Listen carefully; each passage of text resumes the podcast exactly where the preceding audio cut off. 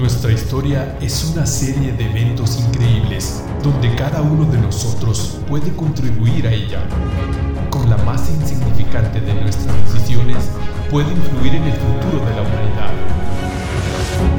Conocer el pasado es prever el futuro. Efecto Mariposa Podcast.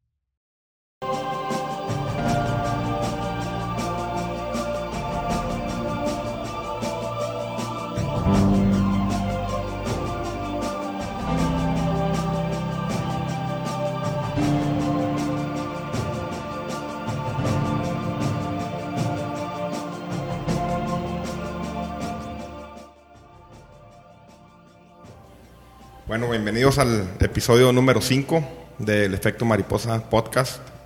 Conocer el pasado es prever el futuro. Ahora, ahora le quité la intro esa que dura mucho porque se puede hacer pesadona, ¿no?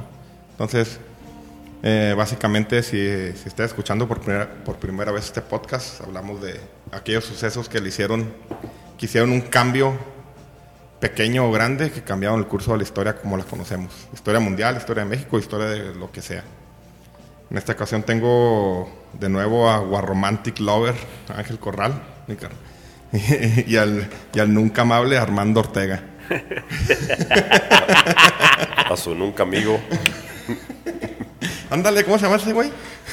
Álvaro Santiago. Álvaro Santiago. A su nunca amigo, Álvaro Santiago. Ah, ese come cae, güey. ¿Cómo andan? O la gente es muy pendeja o yo soy un pinche genio. un pinche genio, güey. ¿Cómo andan? ¿Listos? A ver, platícanos un poquito del, del, tema que se va a tratar el día de hoy. El episodio número 5 se llama El hijo de un sueño. Habla de Alejandro Magno. Uh, Aquí tenemos a uno que se cree muy salsa, Angelito. Entonces está chingón. Hace poco me, me, platicaste que estabas leyendo libros de las guerras del Peloponeso y todo ese pedo. Sí, es un, es un tema muy, muy chingón de Alejandro Magno. La verdad es de mis temas favoritos y he leído bastante eso, aunque muchas cosas se me, se me pierden porque pues, ya es tanta información que está un poco vago. Y ahorita platicamos ahí de las guerras del Peloponeso, que son los precedentes de, de la forma de guerrear de Filipo II, el papá de Alejandro Magno que tomó como base eh, ese estilo de guerra y lo mejoró con sus con eh, con, con, con, eh, mejoras, implementaciones tácticas. Ahorita vamos a meter, acuérdate que este, los últimos episodios nos hemos metido hasta la cocina. Simón. Para entender chingón este pedo, ¿no? Como siempre empezamos con el supuesto. Ok. La Liga de las Repúblicas Mediterráneas pacto que protagonizaba Marco Atilio, cónsul de Roma, y Amílcar Barza, el joven general cartaginés, recién ordenado por los sufetes de Cartago, sería la que plantara cara al temible imperio aqueménida de Darío V. El reto era enorme, pero la amenaza era mayor. Darío V Oco, el brutal y sanguinario gran Shah de Persia, faraón de Egipto y el rey de la Liga Helena, lanzaba constantes ataques desde Lesbos y Libia con su poderosa flota marina, mientras el sátrapa de Esparta, Leonidas IV, apoyaba, apoyaba con sus fieros espartitas invadiendo desde Tracia y Macedonia. Vuelve con el escudo o encima de él, era su lema. La batalla decisiva tendría lugar en las costas de Siracusa. Ese fatídico día de octubre del 252 a.C., perdería la vida el viejo cónsul romano y el joven general cartaginés. Solo se necesitaron tres meses en que la ciudad del Palatino viera la esclavitud de su populi y sus senadores a manos de los espartanos, mientras que la bella ciudad de la reina Dido ardía con la dinastía Barça dentro de su templo de Eshmun. Darío, el cruento monarca, recordaba los escritos de su abuelo, donde un joven e idealista general heleno le había puesto cara. Alejandro se llamaba. Esa revuelta había terminado en el río Gránico, muy cerca de la mítica ciudad de Troya. Seguro aquel muchacho de sentía Aquiles, al final, los cerca de 40.000 macedonios que lo acompañaron en aquella locura murieron ese día, y solo algunos fueron esclavizados.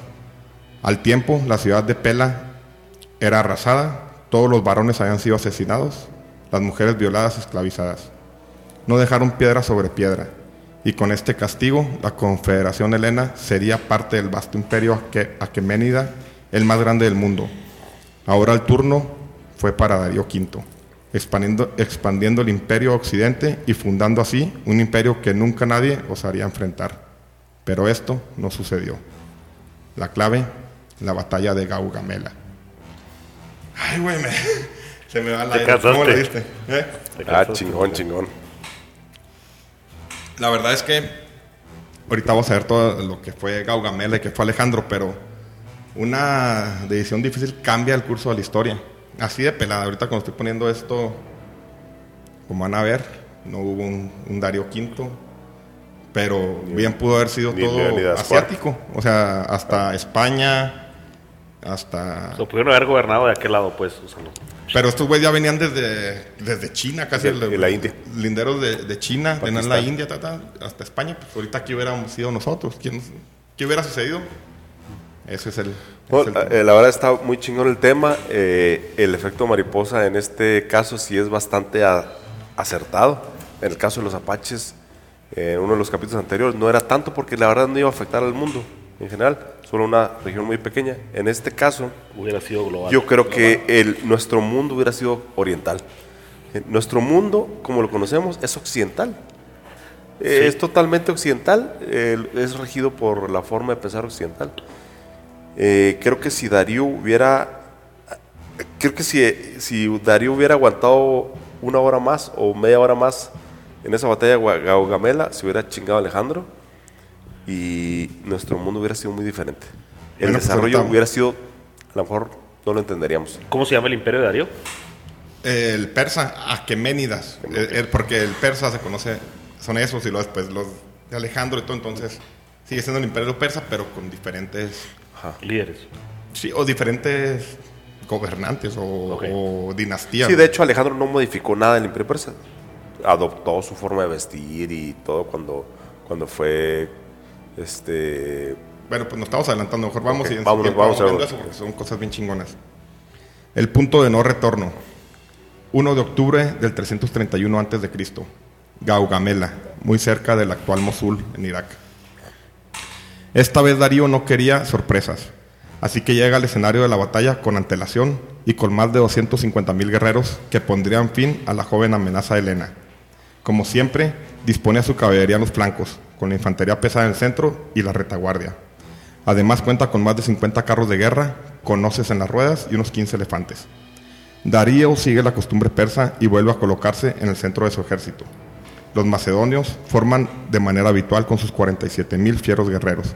Alejandro se dispone a dar el tiro de gracia a aquella guerra.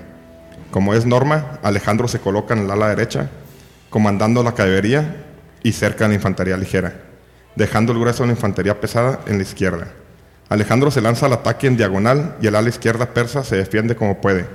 Simultáneamente los carros persas se lanzan velozmente sobre los macedonios. Muchos de los conductores perecen por las flechas de los arqueros. El resto pasa de largo al abrirse la infantería macedonia. Esta estrategia se complementa con una segunda línea de infantería pesada que recibe a los carros, a la vez que la primera línea de media vuelta y los ataca por la retaguardia rodeándolos. Abriendo brecha entre las líneas persas, la caballería de Alejandro consigue introducirse en, en una cuña en busca de Darío. Como en Isos, el rey persa se encuentra atascado y sin posibilidad de maniobrar. También como en Isos, no le queda más remedio que huir.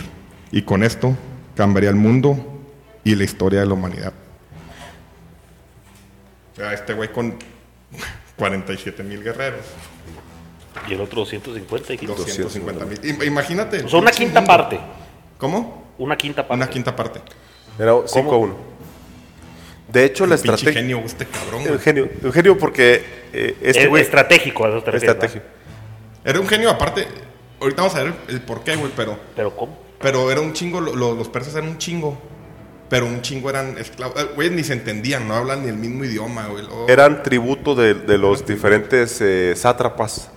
Los sátrapas eran como los gobernantes en la región de estos güeyes. La manera de los persas decía, bueno, ya conquisté una región, no, voy, a, eh, voy a poner mi sátrapa, mi pinche perro que gobierne, el nombre mío. No es madrar tus culturas ni madre. Tú síguele nomás, me sí, respondes. Hasta- por eso lo respetó tanto Alejandro este cabrón, güey. Sí, sí, de hecho, eh, pues sí, le lloró cuando, lo- cuando lo encontró muerto, pero nos vamos a adelantar. Este, bueno, esta batalla a mí me gusta mucho, güey. Yo la he estudiado mucho. Este, cuando se ponen en, for- en formación de combate, güey, los 47 mil cabrones de Alejandro, güey, contra los 250 mil de Darío, que se extendían cuatro, de 4 a 6 kilómetros, güey. Un frente de 4 a 6 kilómetros. Alejandro, pues hizo sus líneas delgaditas para poder abarcar lo más posible. Ok. Y en el campo, güey, modificó la formación de los soldados. No podía ponerse en una línea rectangular contra una línea rectangular, no iba a acabar nunca. Hizo un, un, eh, un polígono con sus soldados, Ok. como una cuña, de manera que pudieran de defenderse, porque los iban a cubrir. Imagínate una, una, una ala así grandota que cubre a un recuadrito pequeño. Te van a cubrir, Sí, quieras sí. o no, güey. Sí, te Porque aún que, que extendió sus líneas, las hizo delgaditas para abarcar más cantidad de terreno, aún, les- le- aún así les tenían un kilómetro y medio, güey. O sea, había un kilómetro y medio de soldados persas todavía que podían abanicar, güey, para cerrarle y llegarle por atrás. Claro. Entonces, eso, esa situación obligó a que la formación de Alejandro fuera diferente Es que este güey era una riata para. En el, en el, en el momento. en el momento cambiar las pinches estrategias. Y como todo, todos eran. Lo respetaban demasiado, cabrón. El vato tenía 21 años en Gaugamela. 26. ¿no? 26 en Gaugamela. Cuando empieza, tiene 20. Ve- 26 años el cabrón, imagínate. Casi los tiene Angelito, güey. Pero bueno, eso es Gaugamela. Al, final vol- volvemos a, a tomar el tema porque todo lo que vamos a tocar ahorita es bien interesante para comprender todo este pedo, güey. Entonces yo me fui hasta dónde empiezan estos cabrones, quiénes son los macedonios, quiénes son... ¿Por qué este este pedo? Ok. Entonces me fui hasta la antigua Grecia. Los primeros son los minoicos, del 2600 a.C. a 1400 a.C. Existen dos versiones de la llegada de colonos a la Grecia continental y las islas. La primera es que llegaron oleadas de colonos pertenecientes a los Balcanes y fueron colonizando la región alrededor del 3000 a.C. La segunda es que colonos venían de, Mesopotamia y Siria, que ahorita vamos a tocar eso. La primera civilización serían los minoicos o cretenses, que fundaron grandes ciudades para la época, donde quedan vestigios de palacios como el de Nosos, que es bien famoso y tengo un chingo ganas de conocerlo, y Festos. El arte y el comercio de esta civilización eran muy notables para la época. Entre 1600 a.C. y 1400 llegaría su destrucción, ya sea por tsunamis, terremotos o invasiones de otros pueblos. Es muy probable que la mítica ciudad de Platón, la Atlántida, esté basada en la destrucción de esta civilización. Entonces, como la, la- una pinche civilización. Y te pones a ver ahí los dibujos, está bien cabrón este pedo. Sí, sí, sí. De hecho, si algún día voy a Grecia, voy a ver de otra manera a los griegos, ¿verdad? Porque yo estaba re pendejo y los confundía a los cretenses con los, con los griegos.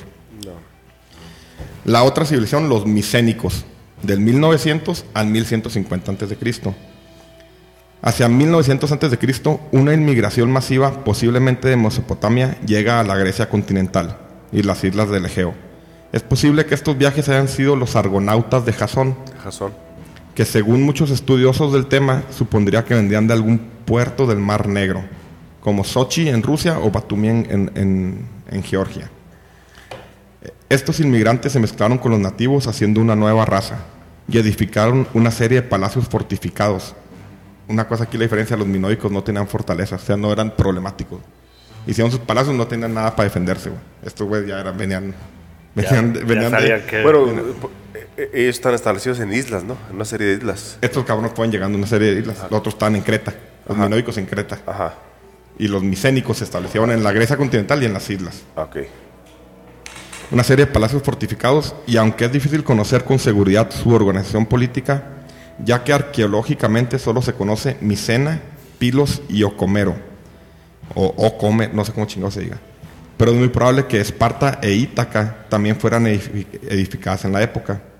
Lo más probable es que se hayan organizado como una confederación dominada por un rey que en su, que en su inicio sería el de Micenas. La mitología pone a Perseo como quien inicia la civilización. Perseo es un semidios hijo de Zeus y una Ajá. morra, ¿verdad? Una, una humana. Esta civilización tuvo un gran desarrollo en la economía, la industria, el comercio, la arquitectura, el arte, la religión, donde algunos de sus dioses como Poseidón serían adoptados por los dioses del Olimpio más adelante. La guerra de Troya es un ejemplo de las contiendas que se tenían en la región. Es probable que esta civilización O sea, los micénicos arrasaron a, los minoicos en algún momento del, del 1400. No se puede confirmar. Y hacia 1200 antes de Cristo empieza su declive, probablemente por situaciones del medio ambiente, invasión de los pueblos del mar, que ahorita vamos a hablar de ellos, o una guerra civil. Algunos de sus reinos eran Tebas, Atenas, Micenas, Tirinto, Esparta, Pilos y Creta después de que los supuestamente los invadieron. Aquí, aquí convivieron dos civilizaciones diferentes, o sea, De origen diferente. de origen diferente y no, y eran diferentes entre ellos, o sea, en la misma región. Fíjate, yo pensé, que- yo pensé que tenían un origen común. No, pensé que Uno tenía un parece origen- que vienen de Mesopotamia, otros de los Balcanes. Sí, por decir, eh, en, en, en, eh, en la Odisea se ve que Odiseo va viajando entre las islas, pero entre palacios fortificados. Entonces deben ser de origen eh, Micénico. micénico. Así, es. Ahora, ahora Ítaca tenía una, fortaleza. Ítaca Eran y- dos islas, una, grande y una chiquita. Pero aparte, eh, la Odisea la escribe Homero, ¿no? En la, en la época clásica, un chingo de tiempo después, entonces no- ni ellos tenían información, Eran mucho basados en, en la mitología, ahorita te voy a decir por qué. Porque- parece que Homero es como de mil antes de Cristo. ¿Cómo? Como de mil antes de Cristo, después de esto que estás platicando. ¿Es quién? Homero. No. Te voy a decir por qué. Si algo y se fue a investigar. Después de esto, que de hecho es, es, es bien cabrón porque no hay vestigios del por qué los micénicos se desaparecen tan abruptamente, güey. O sea, no se sabe bien qué chingados pasó, quedó un chingo de cosas sin, sin saber, no sé por qué.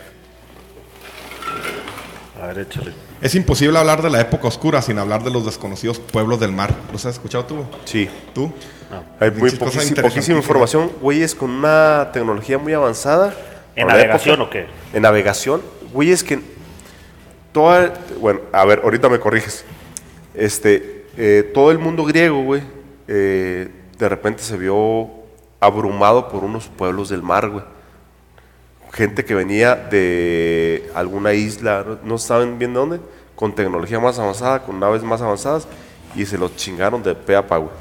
No sé si, si estoy... Sí, estás en lo correcto. Si quieres, sigue dando tu comentario, güey. Quiero sacar una. Ok. document- Aquí está, no ya. Ok. Bueno, eh, en, bueno, voy a hacer un paréntesis. Eh, en la Odisea, güey, hay como un eh, paréntesis también, donde a Odiseo lo transportan, güey, unos pueblos del mar. Una gente que tiene forma de trasladarse de una manera muy veloz, este, de un lado al otro, güey. Entonces, eh, no sé si tenga algo que ver con eso.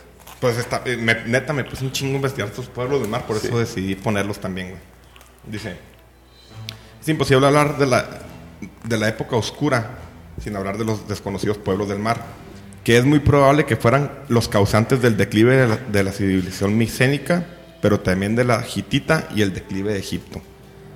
Bueno, no sé, porque también dicen que pudo haber sido causas naturales, ¿verdad? Pero lo más probable es que fueron estos cabrones pueblos del mar. Hay tan poca información de este enigmático pueblo que arrasaría con los antiguos griegos. Hay teorías que la destrucción de Troya fue a manos de estos pueblos. Solo se sabe que tenían una super- superioridad en armamento y atacaban fieramente por tierra y por mar. Su brutalidad era algo nunca visto por los nativos. Han quemado mis ciudades y cometido actos espantosos. Decía Amun-Rapi, último rey de Ugrit, de los hititas. Arremetieron contra todas las tierras y devastaron a sus gentes. Ramsés III.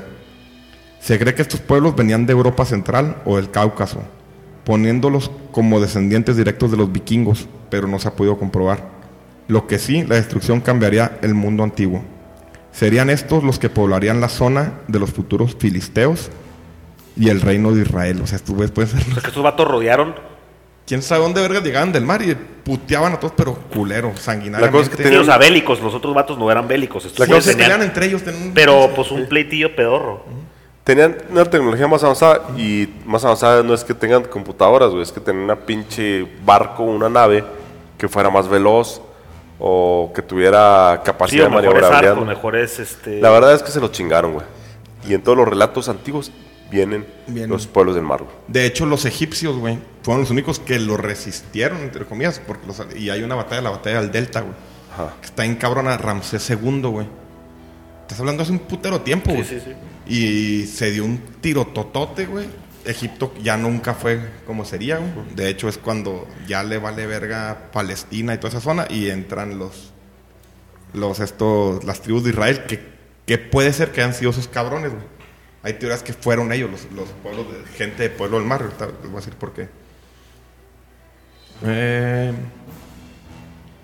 han quemado mi ciudad.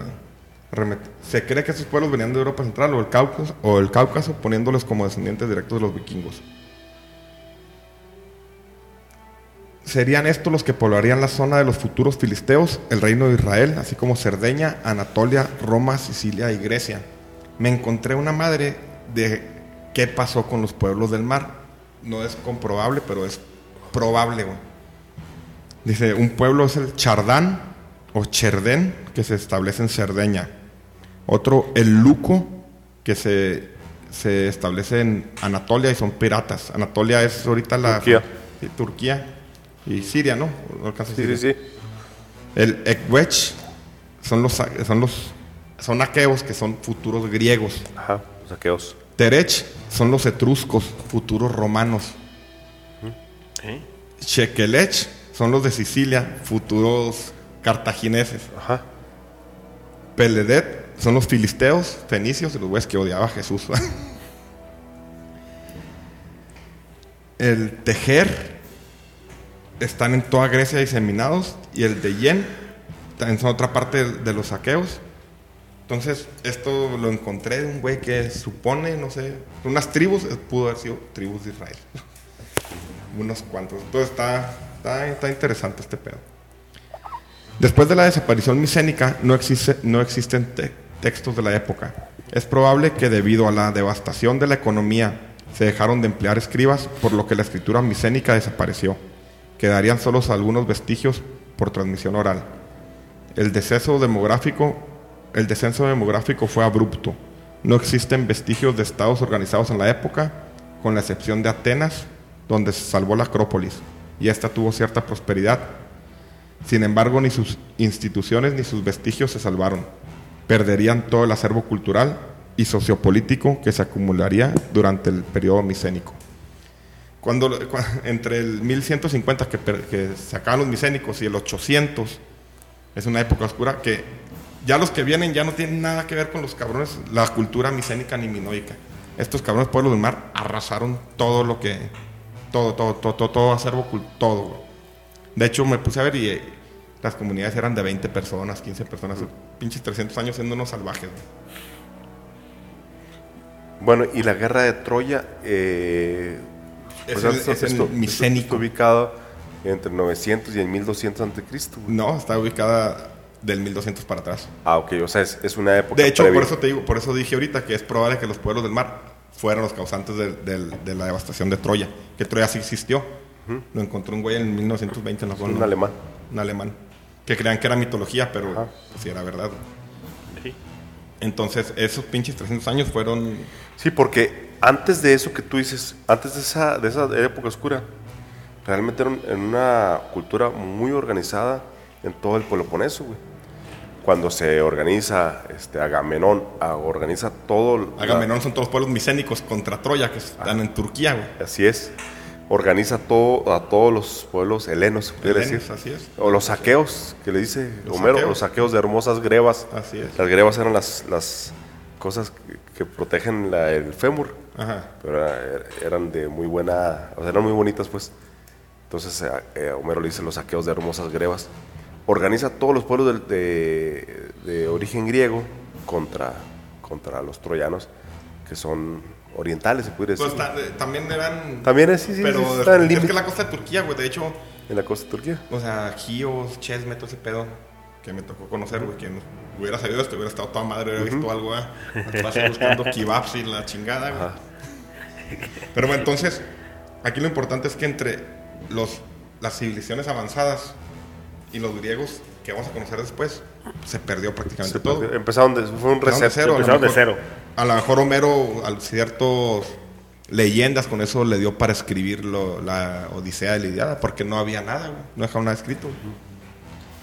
Sí, lo, que- lo cierto es que toda esa organización peloponesa fue reducida a cero, güey. A cero, a nada. Y empezar de cero a por ahí del 800, no sé. ¿no? Sí, de hecho, por eso hay las teorías conspiranoicas, ¿verdad?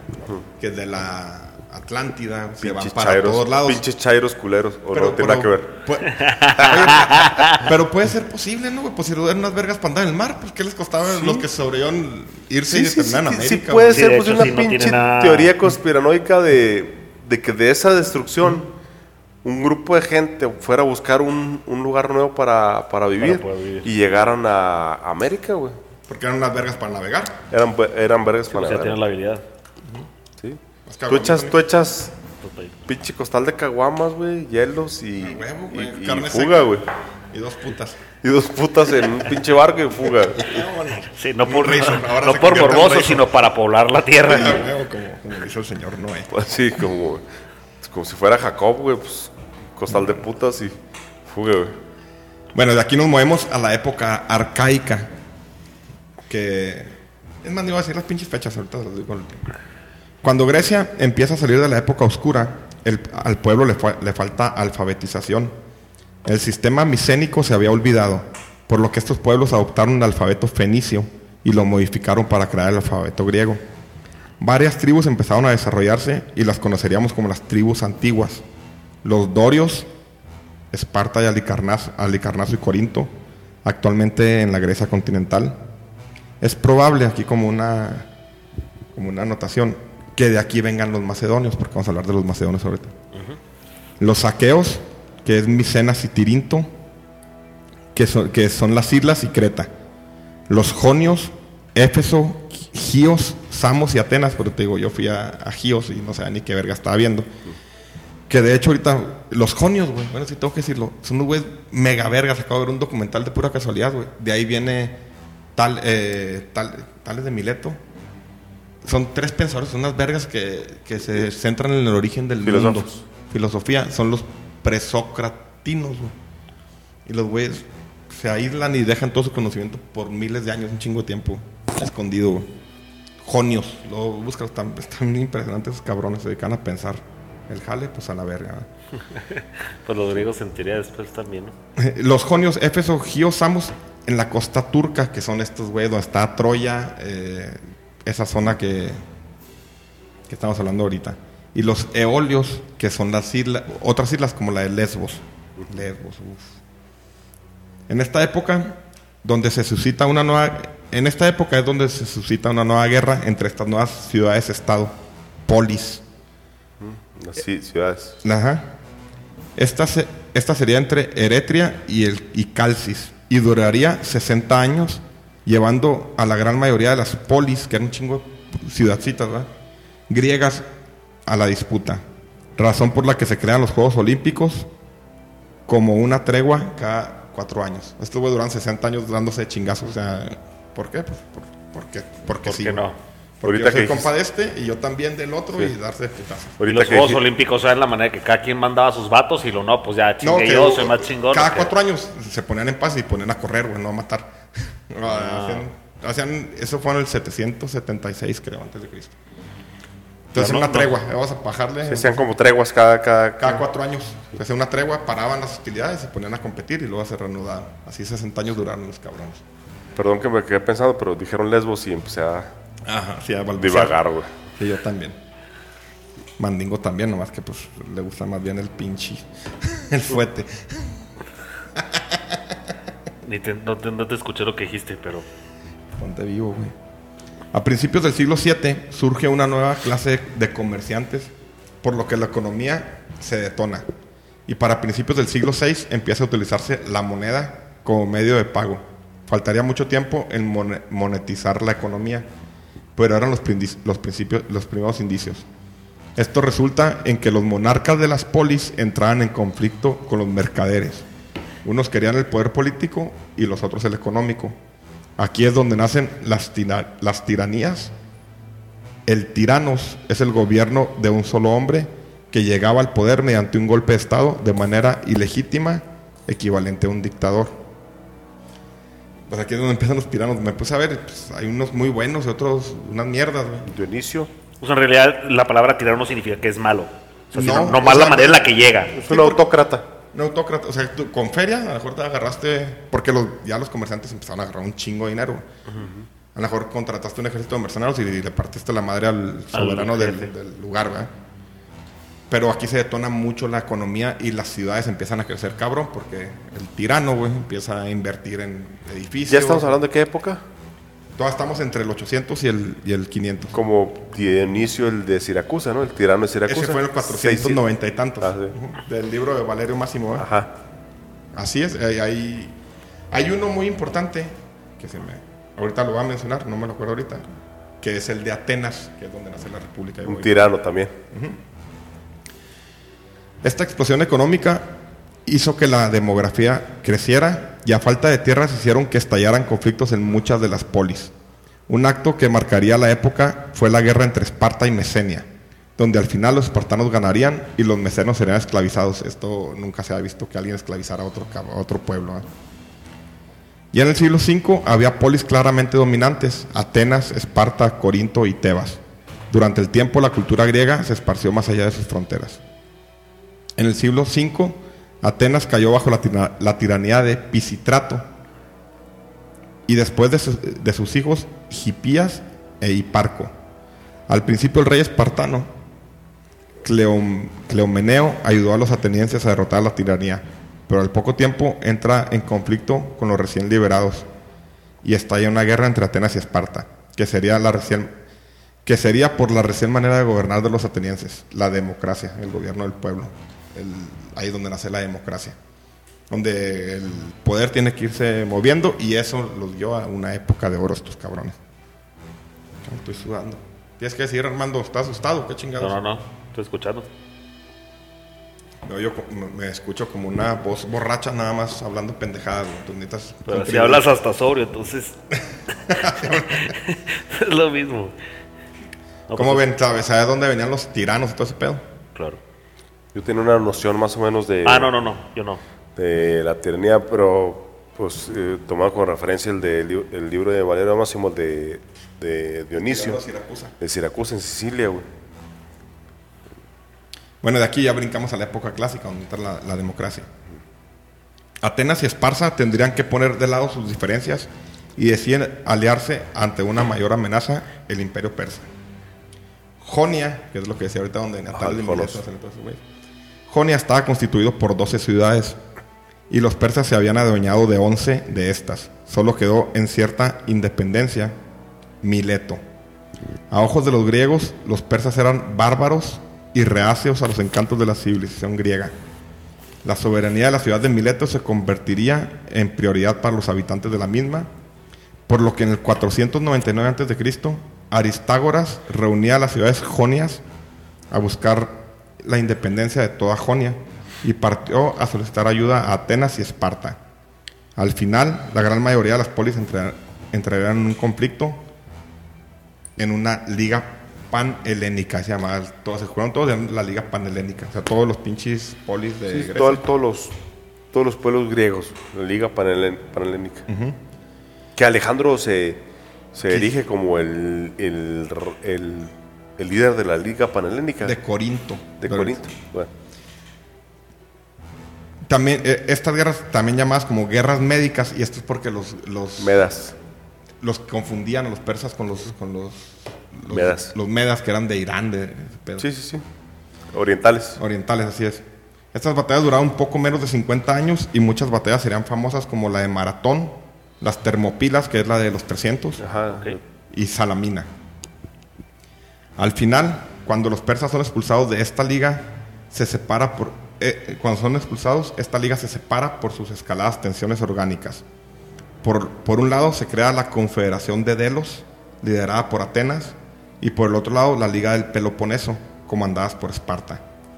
Cuando las tensiones no tienen arreglos, estalla un nuevo conflicto, la Guerra del Peloponeso, que es lo que ahorita estabas platicando. ¿Qué tan avanzado vas en tus lecturas? Sí, la Liga del Peloponeso está, está. Las guerras del Peloponeso están eh, he leído un poquito de eso. Están como, son el preámbulo de las guerras en la, en la zona, güey. Son unas guerras muy diferentes que es difícil entenderlas, güey. Son unas guerras eh, que se basan en el honor, güey. No tienen muchos intereses económicos ni O sea, nomás es. ni intereses eh, territoriales. güey. Básicamente es un cabrón que se siente ofendido, que va eh, con un barco de isla en isla y recluta a los hombres en edad de, de pelear en todas las islas del Peloponeso. Muy parecido a los narcos de ahorita entonces. Sí, claro. eh, eh, y, aunque lo digas de broma, güey. Sí tiene es, es, es, es la, la las reacciones basadas en el honor, güey. A mí no me van, a- van a andar diciendo que soy puto cabrón.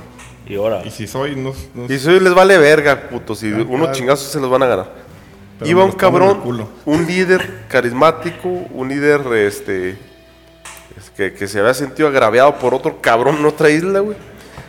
Este se reunía, iba de isla en isla en un barco, güey. Juntaba a los hombres varones arriba de 18 años. Y a darle.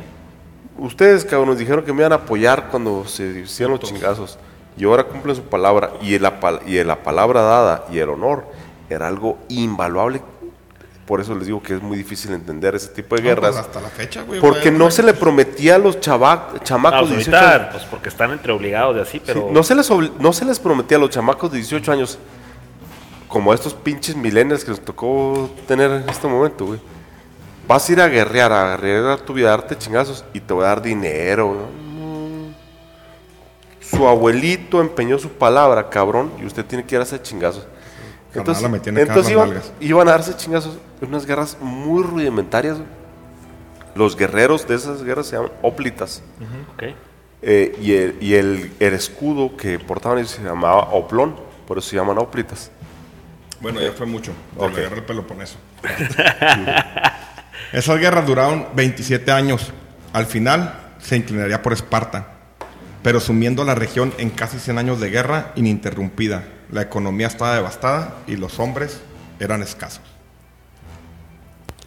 A ver, nos decías que el pedo de las Bueno, durante las guerras del, del Peloponeso eh, hubo, hubo, eh, hubo una sangría de, de hombres, de, hombres varones arriba de 18 años, de 17, 16, que cuando llegaban, por decir, un grupo de guerreros de, en, un- en una nave a una isla de 30, 40 guerreros, todos los, los papás, todas las familias de la isla, pues agarraban a sus hijas, una, dos, si tienes Las dos hijas, órale, y se las llevabas a la playa, los, los guerreros ¿A la llegaron a la, a la playa.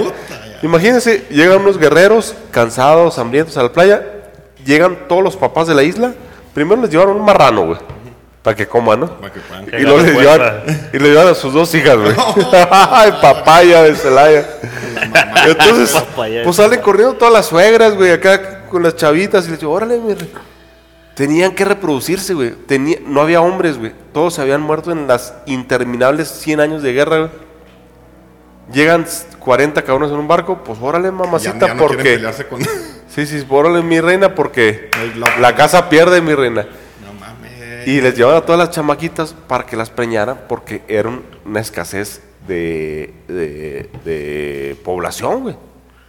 Entonces, yo no sé ustedes, pero a mí me hubiera gustado ir en ese barco. güey. Sí, pero ser de los vivos, ¿no, güey? A la verga.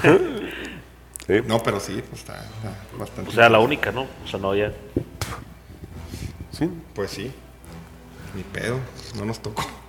Ahora tienes que, que chingar, obedecer a la vieja, huevo, eh. A punta de fustazos. Hay que ir a comprar una botella al... Sí, sí, llevar, llevar al antro, la Sí. pinche el bacacho de 500 baros, todo Ah. El bacate. Llegabas con hambre, sed y ganas de cochar, güey. Sensado. Ok.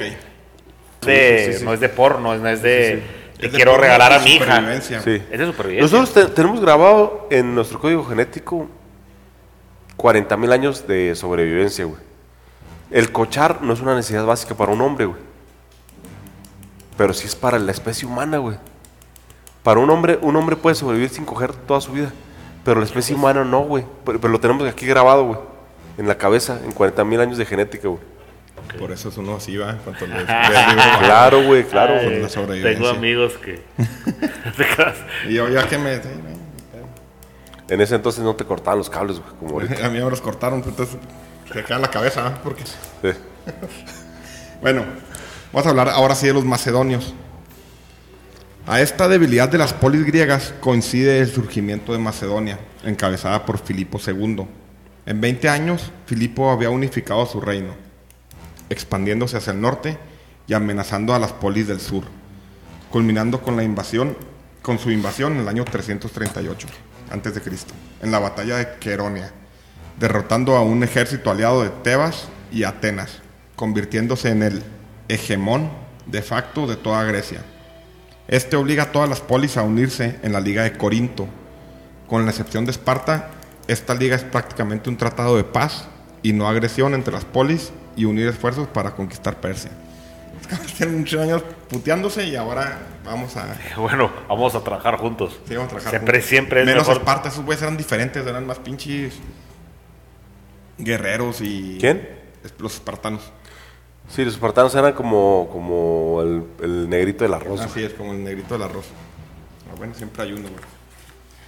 Ahora sí vamos a empezar a hablar de Alejandro. Quería poner todo esto en perspectiva para saber de dónde vienen, porque si no sabes de dónde vienen, no sabes qué pedo, güey. Yo decía, ¿dónde vienen los macedonios? ¿Dónde vienen los griegos? No sabes ni qué verga, güey. Alejandro. Olimpia tuvo un sueño en que una serpiente la poseía. Y en su vientre se juntaban el semen de la serpiente y el que había dejado Filipo esa misma noche. O sea, cosa bonita, ¿eh? Cagadero. Esa noche la serpiente. Eso se oye como una fiesta del Cebetis, fiesta terminó con una, una fiesta que terminó con una víbora en el culo, una calabacita. Es como una fiesta del Cebetis, güey. Una fiesta del Cebetis se, se salió de control. Aquí no hay víboras, ah, ah, ahora hay frutsis. Era Bryans. En lugar de una víbora es un Brian. Ahora tenemos un Bra- una víbora es un Brian con un for loco. En lugar de, Y un forro. sí, en lugar de vino es un for loco, güey. Esta fue al santuario a consultar esa misma noche su sueño. Los sacerdotes le dijeron que el significado es que el niño que llevaba en su vientre era hijo de Zeus. Así pelada. Este niño de carácter indómito se llamaría Alejandro III de Macedonia. Su padre no solo quería verlo como un guerrero, quería que se llenara de conocimientos, por lo que pone al mando de su enseñanza a un viejo griego de nombre Aristóteles. Sí, es el, el Aristóteles. No, En eh, retrospectiva ahorita- de todo lo que ha pasado en esa tierra, dices, ahí cabrón. Más interesante, yo creo que las islas, güey. Yo estuve en algunas islitas, pero en Atenas está chido también, pero las islas yo creo que pasaron más cosas, güey. Para que te des una idea, ahorita lo que decía de los jonios, ahí viene. eh, Tales de Mileto, güey, ya dando pedo, güey, Sí, también. dijiste yo- tales de Mileto. y luego de- de- son los presocratinos, ¿no? Sí, antes de Sócrates. pensadores antes de Sócrates. Sócrates enseña a Platón, Platón enseña a Aristóteles. Ok. Aristóteles, Alejandro Magno. De hecho, había un chingo, le enseñó un chingo de. ¿Cómo se llama lo del cuerpo, güey? Anatomía. Anatomía, güey. Y este güey sabía curar, el pinche Alejandro Magno, güey. Órale. Operaba y la, y la verga, güey. O sea, sus guerreros o qué. Sí, güey. Sí, los cosía y la chingada. él. Una verga el cabrón. No sabía, lo que sí sabía que, que le había enseñado mucha filosofía. Un chingo de cosas para bajarle los huevos porque estaba pues, loquito, ¿verdad? Ya desde que nació le dijeron que era hijo de Zeus, güey. Imagínate el cabrón, está más. Pero Cuando, pues sí tenía un, o sea, tenía un don el vato, ¿sí me entiendes? O sea, bueno, pues una verga. Pero aparte era, eh, eh, era letrado, o sea, sí, se está Sí, educado. la- Y su y no- su- no maestro fue Aristóteles, güey. Sí, o sea, su profe fue O Aristóteles. sea, Filipo II, desde el principio dije, este güey va a ser eh, una verga. Y Sí, consiguió al mejor maestro. La, mejor educación. este, La mejor educación, sí. Ahí para los que crean que la educación es importante y que hay que Sí, seguirle dando poder al CENTE, güey, en. Oaxaca, güey. De hecho, el güey, todas las conquistas, fue muy respetuoso el cabrón, salvo los que. cabrón. O sea, a lo mejor parte de su educación filosófica, ¿no? Sí, sí, sí, o él respetaba mucho. Bueno, en cuestiones de que a lo mejor a lo mejor, o sea, no quererles cambiar nada, sino seguirlos, dejar. De hecho, bueno, más Este- adelante vas a hacer, cuando invaden Persépolis, güey, este, van ahí en una peda, güey, y ya después que invadieron Persépolis y queman toda la ciudad, güey, en la peda. Los pinches cholos con los que iba, güey. El güey se arrepintió toda su vida de haber eh, trastocado ahí la, cultura. La cultura, güey. Pues porque era completamente innecesario, ¿sí me entiendes? Era un vato más inteligente. Ah, no, no, que- pero cualquier otro pinche de- cualquier más otro pinche salvaje, güey. Más inteligente que cualquier otro guerrero, ¿sí me entiendes? O sea, nomás quería ir conquistando, no quería destruir, o sea, Es que él, él al final quería crear un pinche, una Un mega imperio. monarquía mundial, güey, una madre así, güey. Sí, pues iba por todo. Ya por todo, ahorita. Cuando aún era adolescente, Filipo, el papá, le regala un hermoso caballo de nombre Bucéfalo. Bucéfalo. Y al poco tiempo lo manda hacia Atenas en compañía de su caballo y sus amigos, Efesión, Seleuco, Lisimaco, Ptolomeo, Crátero, Pérdicas y Leonato. Ellos se hacían llamar la punta. O los, los, eh, O lo- los compañeros. Los compañeros o la punta, Simón. Así como Sí. la mugre, así como tus pinches, así. Ah, que tú hubieras conquistado el mundo. Estos cabrones no de la Los Sí, compañeros. No, no mucho. dos, tres, dos, tres peleas fuera Sí. del otro día. Etairón, los compañeros. Los compañeros, Simón. Sí. La punta vería su primer combate en la batalla de Queronia. Queronea. sí. Eran, era la, la caballería pesada, güey, y fueron los que decantaron la, la victoria hacia Filipo. A su regreso a Queronia, eh, eh, a su regreso de Queronia, Filipo se enamora y se casa con Euridice, hija de uno de sus generales, Atalo. Atalo. Y en medio del brindis, Atalo, suegro de Filipe, brinda por la nueva unión. Para esto ya el papá de, de- de Alejandro ya había tenido chavitos, había tenido un chavito y una niña. creo. Tontito. ¿verdad? No, no, pues era un bebé, güey. No, sé- no sé si lo No, pues sí estuvo medio pendejón. Entonces, Atalo, suegro de Filipo, brinda por la nueva unión. Te entendí con Tito y dije, ah, cabrón, Contito, ¿cómo? contito, tu compa, ¿no? Pero dijiste tontito. Yo creo que el peje va. Tontito, güey. Y Atalo brinda por el futuro heredero. Eh, O sea. Por el hijo de- Y Alejandro, se pone, del- Alejandro se pone y loco y, de- se le echa encima, ¿verdad? ¿Cómo? Alejandro se pone loco y se le echa encima. Alejandro, se- esto enfureció a Alejandro, sucesor natural del trono, llegando casi a los golpes. Alejandro y su madre Olimpia se fueron de Pela, Pela es la capital de Macedonia, Ok. y se reúnen con la punta, o la Los compañ- compañeros. los compañeros, en Épiro. O Y sea, era así como su élite. Sí, sí, sus compas, güey. Sus Sí, compas, sus güey. cuates, pero pues eran con los que pechaba Sí, sí, pelea, sí, sí, Ahí eran sus compas apenas y habían ido a una pelea nada más. Sí, repiten los nombres, por favor, de los compañeros, güey. Sí, para que vean. Efesión, Seleuco, Sele- el Imperio Seleucida, Seleucida, Lisimaco, Ptolomeo, Ptolomeo, todos los reyes de Egipto, güey. Crátero, Ese, güey, ¿no? Pérdicas y Leonato. Lo que pasa es que después se hace. Y faltó Antíoco.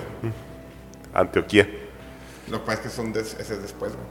Estos son sus Ah, compas. Ahí los va dejando. Después cuando se muere. No, se muere. Eh, tres meses después regresan.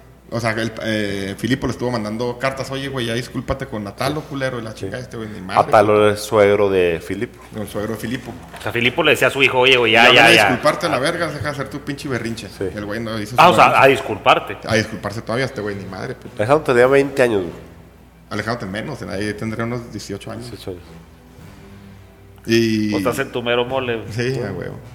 Y regresa al vato, güey, y dijo, ok, ya, en paz con este pinche viejo.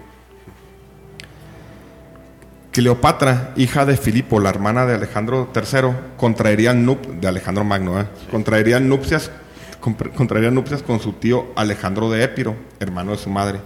Vamos a ponerlo. La hermana Alejandro Magno, hija de Filipo, se va a casar con el hermano de la mamá de ella, o sea, el tío. Que en realidad no son nada. Son, es- en realidad son todo, ¿verdad? O sea, O sea, es hermana, hermana de Alejandro. Hermana, hermana, hija de Olimpia y de, y de Filipo. La hija, Cleopatra, se va a casar con, Con el hermano tío. de la mamá. Sí, se va a casar con su tío. Tío de Simón.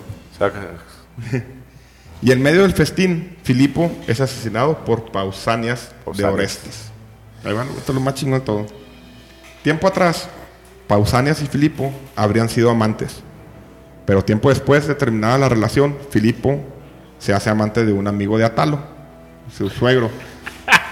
Eh. Pausanias, sintiéndose rechazado, fue e insultó en público al nuevo amante, también llamado Pausanias. Este, para conservar su honor, se suicidó. O sea, le dijeron puto y se suicidó, pues porque, pues, qué culero eres, ¿no? que está mal. Esto es lo más la venganza.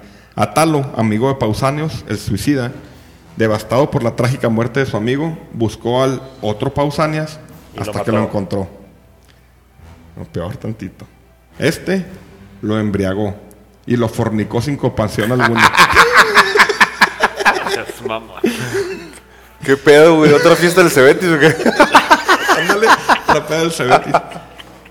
Filipo no castigó a Atalo por la salvaje violación de su amigo, su antiguo amante. Pero como consolación, a su antiguo amante lo nombró jefe de la Guardia Real. O sea, Te violaron. O sea, te voy a hacer jefe. sí, te cocharon como ejército. verguillas. No, no te mandaron a Torreón, te mandaron a... sí. Te mandaron a Torreón. jefe de la Guardia Real. Con el culo reventado, pero, pero vas bien. Tienes futuro. Ok, premio de Yo consolación. no me imagino qué, qué respeto puedas imponer. Pues imagínate, no, aparte porque se sabía, ¿no? Es que como que ya la... Es que en ese entonces no era mal visto, güey. Me voy a cochar un compa, ¿o qué? Se limpia la cola nomás. Bueno, yo, yo, yo me acuerdo en el libro que... Alejandro se lo. En el libro que te dije ahorita del de la muerte de Filipo, a Filipo lo matan en la inauguración de los Juegos Olímpicos que él organiza, güey. No, lo matan, pero esa está mal porque es en la boda de Cleopatra, la hija. Ah, Vamos, bueno. se lo chingan. En el libro ese dice que es en la inauguración de los Juegos. eh, A mí se hace que traes... Pu- pu- Pudo haber sido que si una versión... No, sí. sí, los Juegos Olímpicos ya tienen rato, sí. Sí. Pudo haber sido, pero no, pues todo dice que... No, no, se llamaban Juegos Olímpicos, se llama, eran unos Juegos Panhelénicos. güey. Y como Filipo era el, el, eh, el, el primero, pues, entre los helenos, güey. Él le tocó El organizar, hegemón. él le tocó, el hegemón, le tocó organizar esos juegos y él quería brillar en esos juegos. Y Pausanias, que era su guardaespaldas y su matachín, güey. Pero ya hace rato que no se lo cochaba, era lo bueno. Sí, lo, lo, es el que lo mata. lo mató, Pausanias, güey, sí es. Pausanias, muy probablemente en contubernio con Olimpia y tal vez con Alejandro III, asesinaba al monarca. Seguido de eso, él mismo, él mismo es asesinado, el hijo de Filipo y Eunice también. Poco tiempo después, la joven reina y su hija fallecen, y con ellos cualquier her- heredero que le hiciera sombra al joven Alejandro. Este O sea, la reina se muere por causas naturales. No, en pues, teoría. no se ve bien. Ah, Digo, bueno, es se natural sabe, que te mueras y te clavan ¿no? una pinche espada la- hija así como Así de- es. panza, y la chavita. Todo este güey acabó con todos. Aquí- Y obviamente él sube al trono, ¿ah? Sí, sí, Alejandro se cae en el trono. Aquí una cosa que vi chingona, ¿te acuerdas que en, en el episodio 1, creo, platicábamos de por qué, qué hubiera pasado si en vez- Alejandro en vez de haber seguido habría ido para Oriente, otro lado. para otro lado? Pues eh, sí lo tenía pensado, nomás que el cuñado, güey, el esposo de Cleopatra y tío, se vieron y se supone que hasta... Que se llama Alejandro también, ¿no? Y este güey se va para a, a Se llama también Alejandro, ¿no? Alejandro de Epirro. Sí, él, se viene para acá. Él se va a Occidente. Sí. Pues si hubieran llegado al agua, ¿no? Y ahí sí ahí se les hubiera puesto cabrón. ¿A dónde? O sea, oye, hubieran topado con agua, ¿no? O sea, y vas tierra, No, tierra, no, tierra, no, tierra, no, agua. Los romanos eran un pueblo Era un pinche pueblo raro, o sea, muy, muy... apenas muy creciente, se los hubieran arrasado, güey. Los iban a arrasar, pero como se fue Alejandro de Pirro, no los pudo. De hecho, los brutos, la, la familia de los brutos, güey, son los que se defienden, güey. Ya desde allá venían, güey. Y no puede Alejandro La, verdad es que el, el atractivo estaba para el oriente, güey. O sea, haz cuenta que para qué te vas a Guatemala, güey. Si, si, si, el- está arriba si- está si- Estados si está Unidos. Estados Unidos, güey.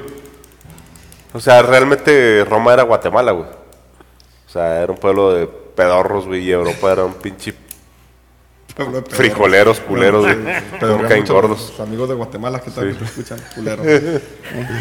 sí. culero. Acabas de, perder, acabas de perder público.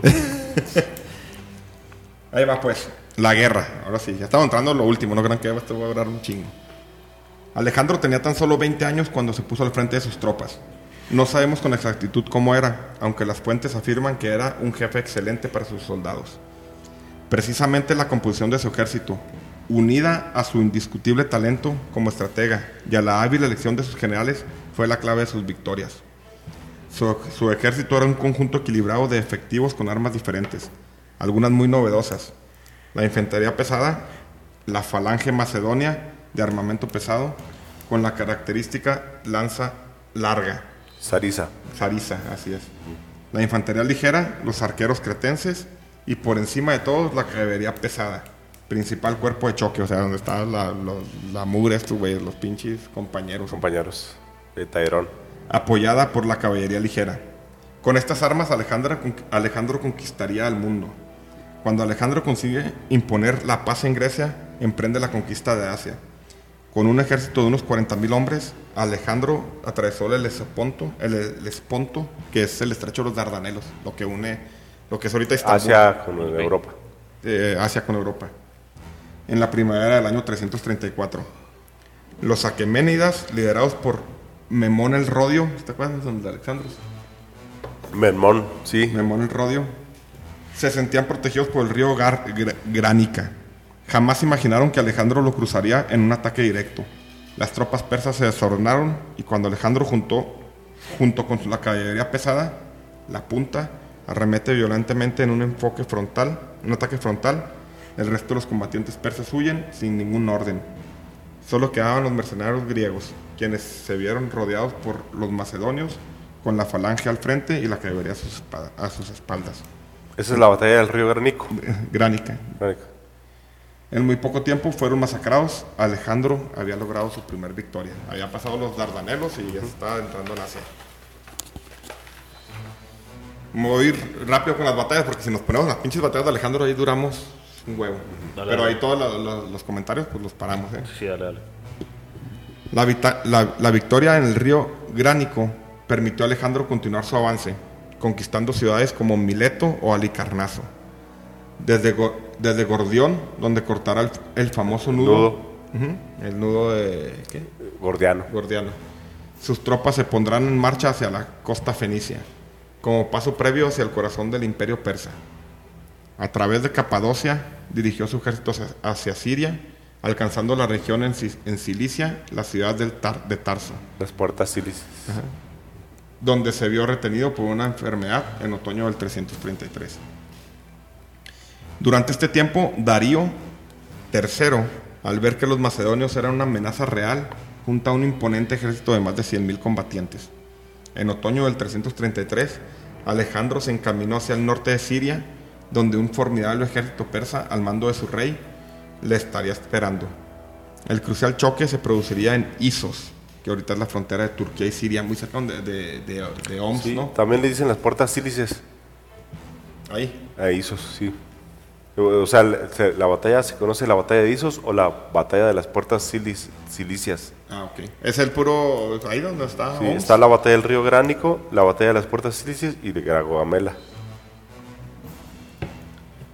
Así es. Cerquita de Homs, yo creo, sí. Darío asentó a su ejército de 100.000 hombres en la orilla norte del río Píramo. Alejandro, con unos 40.000 efectivos,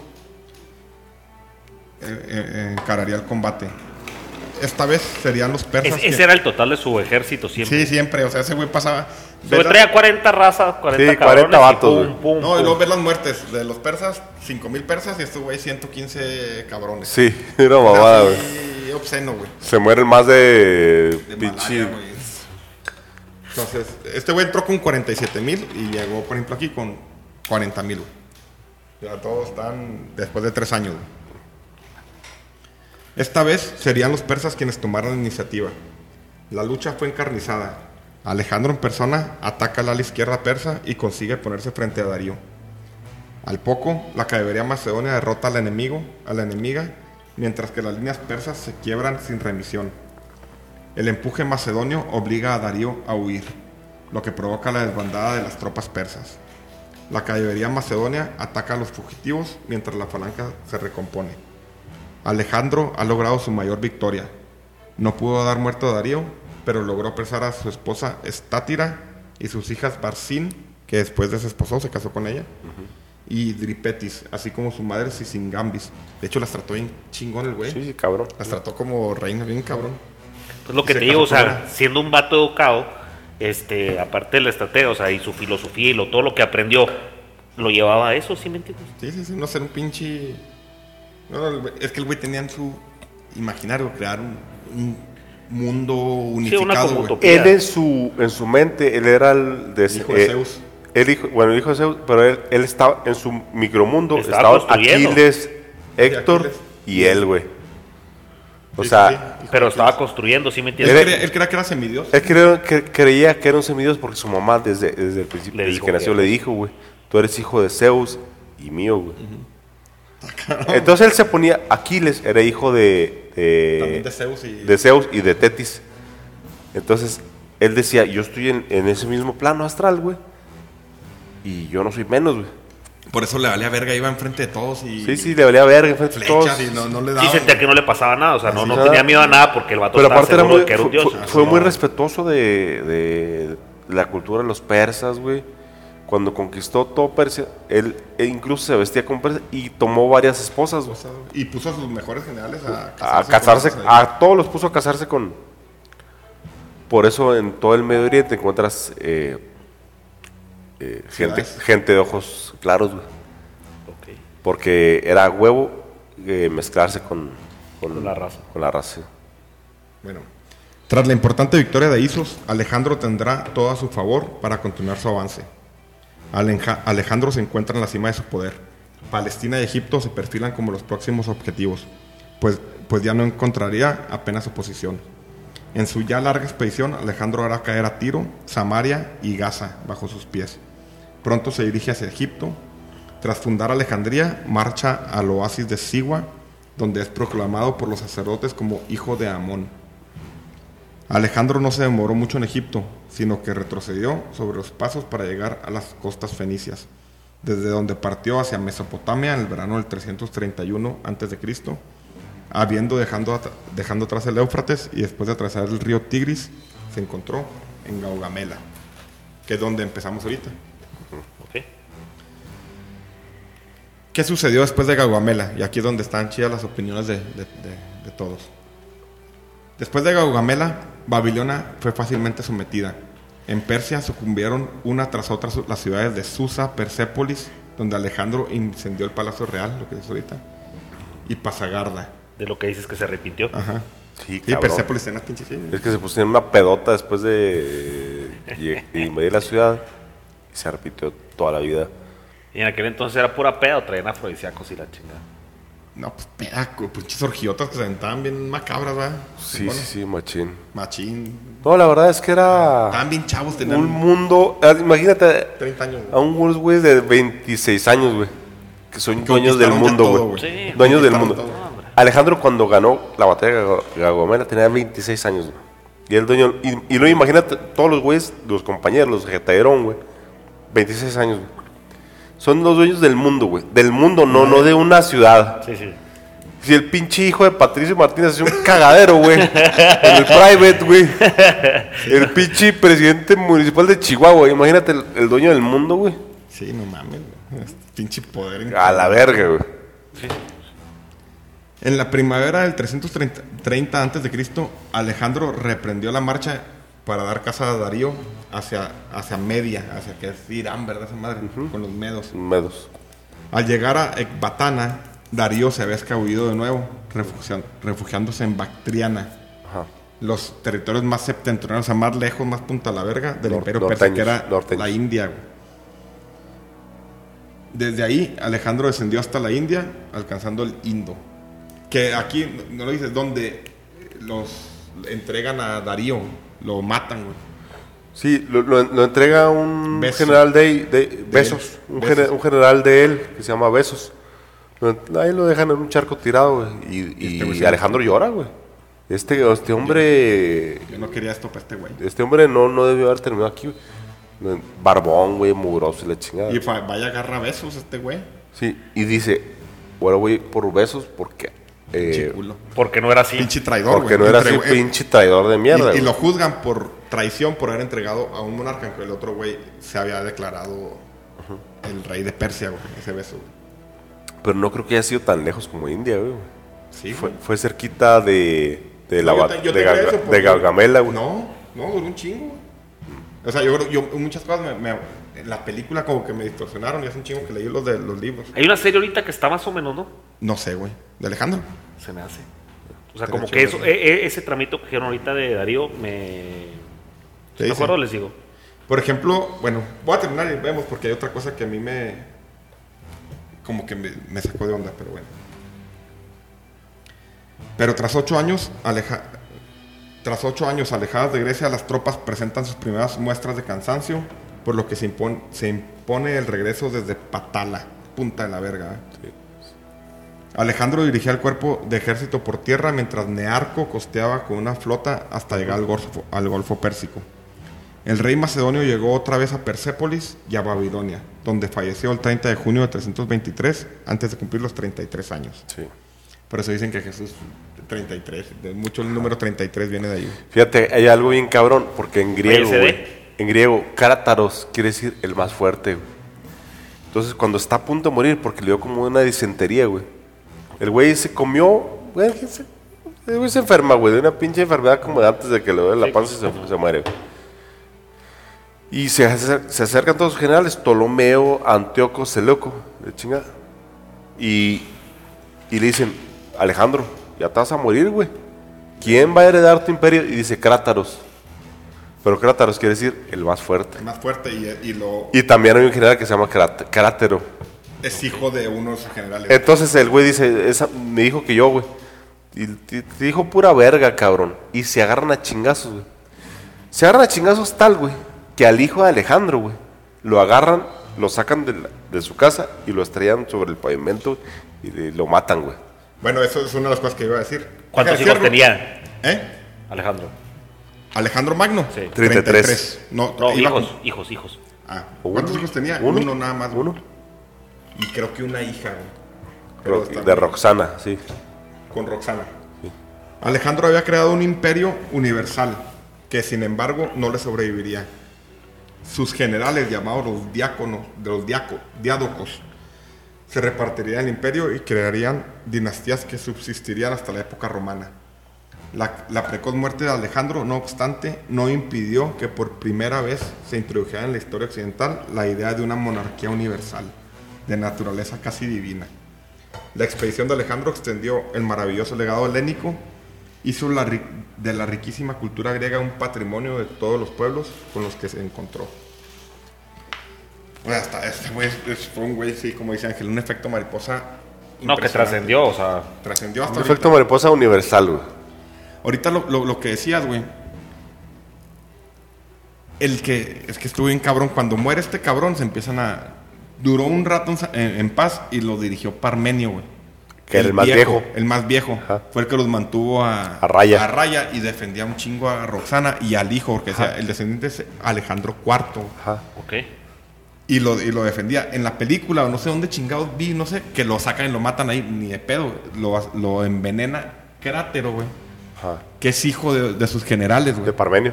No, no es hijo de Parmenio, es hijo de otro general, güey. Ok. Lo envenena, güey. De alguna manera toma el poder. El chavito se va a, a Pela, güey, con Olimpia, güey. Y luego Olimpia tuve que huye hacia Épiro, donde era, güey. Y ahí Crátero lo manda a envenenar, güey. Para esto ya antes habían asesinado a. a. a con Parmenio, güey. Que era el que los defendía en cabrón. Porque en muchos relatos sale que. que Sí, que en, agarran los en la, a morir. dispu- en la disputa, en, en la disputa, porque se agarran a chingados y yo quiero. Tal. Yo quiero. Siria, Sí, sí, güey. ahí- ahí- ahí ya le sale en una, peda, en, una la- pe- en una peda se discute en todo el mundo, güey. Y en la peda, yo había leído, güey. Sacan al niño, güey. Y le dan. Y le dan piso, güey, sobre el pavimento, le quedaron la cabeza, güey. A la verga, aquí no queremos otro, un heredero, güey. De, de hecho, güey, el, el general el papá de Crátero no lo tengo porque uno ando pedo y otro porque me voy a investigar ahorita, güey. Es un general que se queda en, en- en- en Macedonia, güey. O sea, ese güey nunca fue a la campaña de, de Alejandro, güey. Los generales allá se, allá se distribuyen, se, se dan de chingazos, güey. Eran puro chavos. Duraron un rato, güey, en paz, eh, apagaron varias revueltas y ya después empieza uno mata a otro y traiciona y la chingada. y Ptolomeo fue el único, el más vivo que dice, no, a la verga, esto va a valer madre. Y, Sí, pero- y se va. Egipto, No es para que te des una idea, Ptolomeo, güey, de los generales de Alejandro, Sí. se va a Egipto, Ptolomeo treceavo, güey. O To- Ptolomeo treceavo es el hermano de, Cleopatra, la, de Marco Antonio, güey. De Julio. César, güey. Entonces sigue. No, es, un- es una dinastía que, De Ptolomeo. que dura generaciones. güey. Seleuco, Antíoco, son, eh, son eh, eh, dinastías que dominaron todo el pinche mundo antiguo. güey. Todo viene de Alejandro, güey. Y eran unos chavos de 25, 26 años. güey. 33 tenía cuando murió Alejandro. Qué mamada. O sea, siempre trabajando, sí, trabajando, trabajando. En cuanto se muere, güey, le salen las garras y la pincha ambición. O sea, todo, yo creo que es en todo, güey. Todos, güey. Pues no, güey, porque fíjate, si hubieran, este, te- pudieran haber logrado mucho más juntos. ¿Sí me entiendes? Eh, Pero eh, ya que no- más, güey. ¿Eh? Ya que más, güey. han mamado todo el mundo. Era el mundo, o sea, el mundo es tuyo, güey. El- Pues- o sea, el pues mundo, el mundo sin- desde aquí hasta aquí, güey, otra vez. Sin la guerra y, y con la misma filosofía de no te voy a matar, no te voy a. ¿Sí me entiendes? A- al final se hicieron un chingo de imperios, los Seleucos, los Ptolomeos, los... ¿Cuáles más eran, güey? Antioco, Antioquio, sí. Se dividió en el mundo, así totalmente, el mundo, el mundo, así, todo el mundo. De hecho, fue Heleno o fue... Pero ya separados. Separados, sí, a huevo. Y se hicieron otros pinches reinos, güey, que el tiempo ya... dinastías de siglos, güey, ¿no? Sí, sí. Pues sí, los Ptolomeos, le decía a mamá ahorita, Llegó hasta los egipcios. Ptolomeo 13, güey, fue el hermano de, de Cleopatra, la que... La de Marco Antonio, güey. O sea, hasta los romanos. Hasta el Egipto Sí, los sí. romanos, güey. De hecho, son... Y la respetaban, la respetaban los romanos así, en su apogeo, Julio César decían, es que esta mujer es descendiente De Alejandro. de, de los compañeros de Alejandro, güey. Ese era- ese- Ese era el respeto. el, el, el em, tatara- tat- tatarabuelo de Cleopatra cabalgó con Alejandro, cabrón.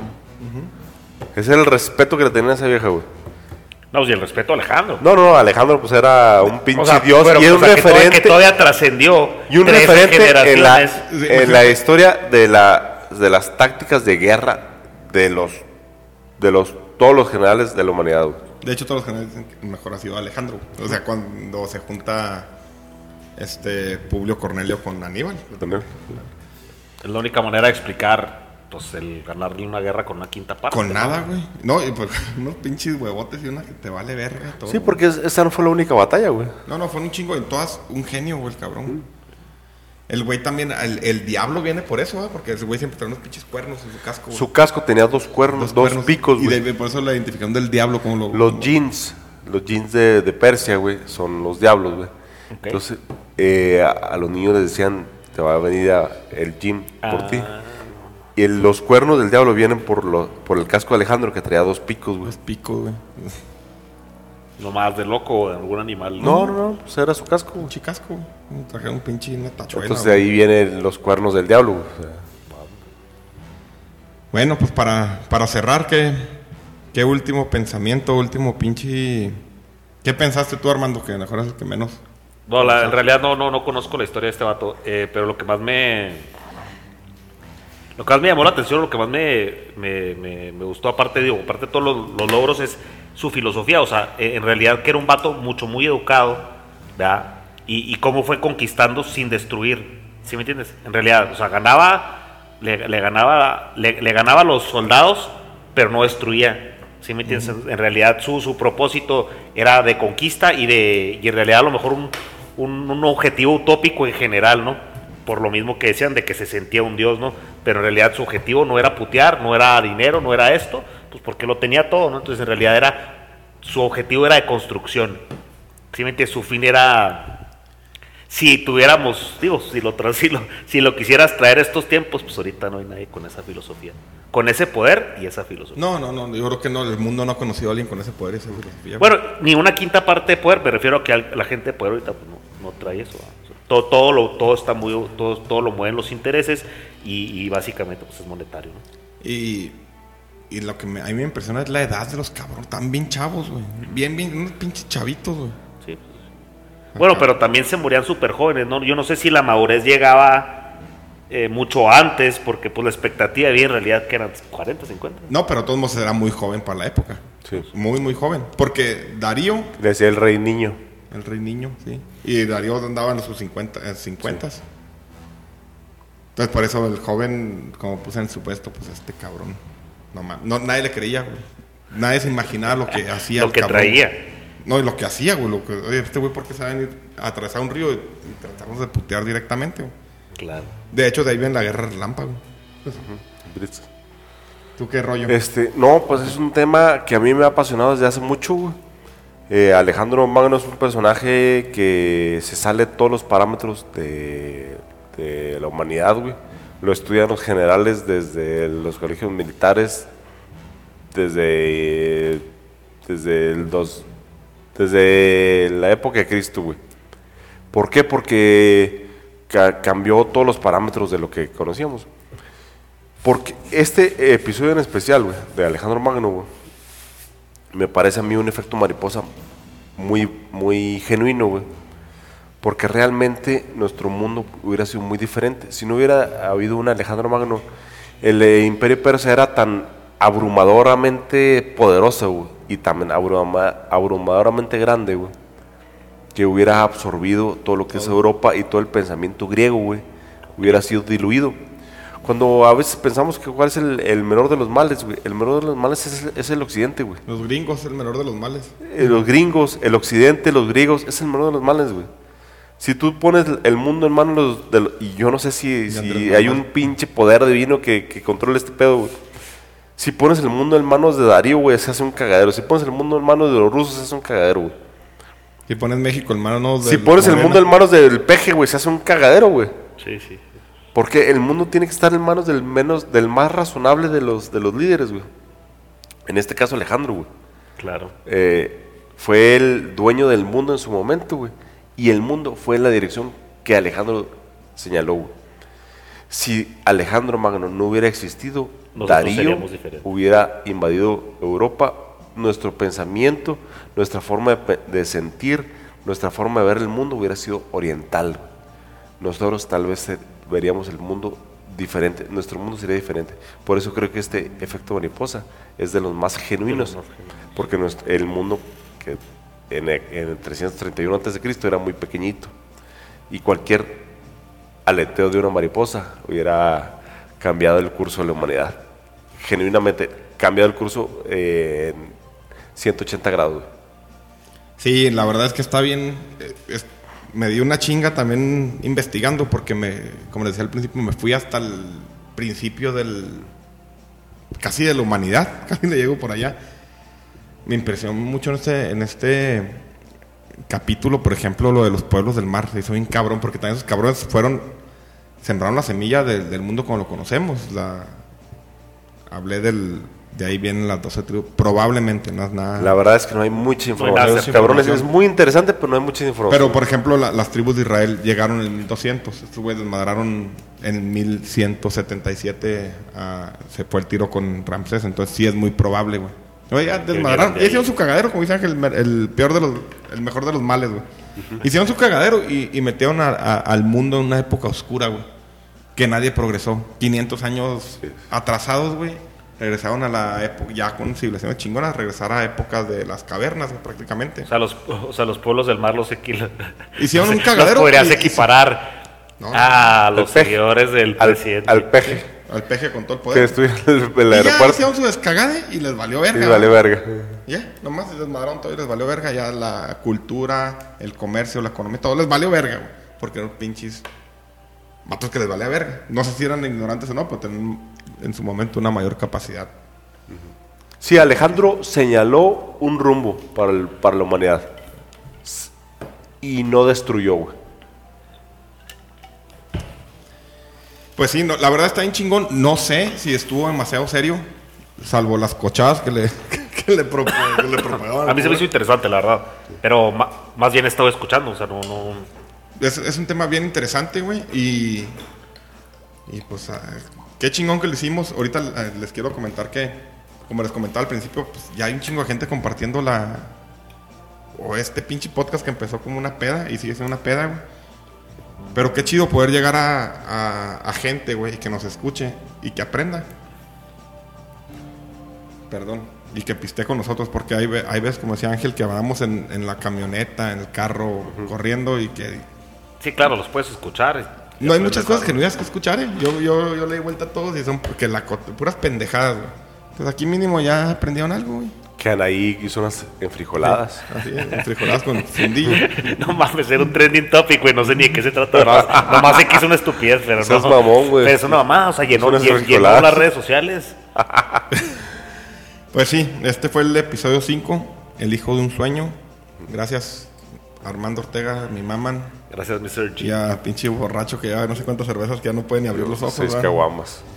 Estuvo chido, estuvo chido, ojalá lo escuchen y pues ahí nos van a seguir escuchando en Spotify, en Apple Podcast y en Google Podcast. Espero que lo escuches tú, pinche jodido. No, pues ya, ya los ya estuve aquí, mi rey. Gracias. Ah,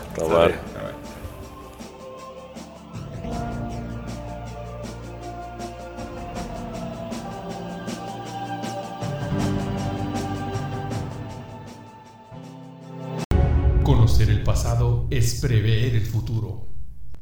Efecto Mariposa Podcast.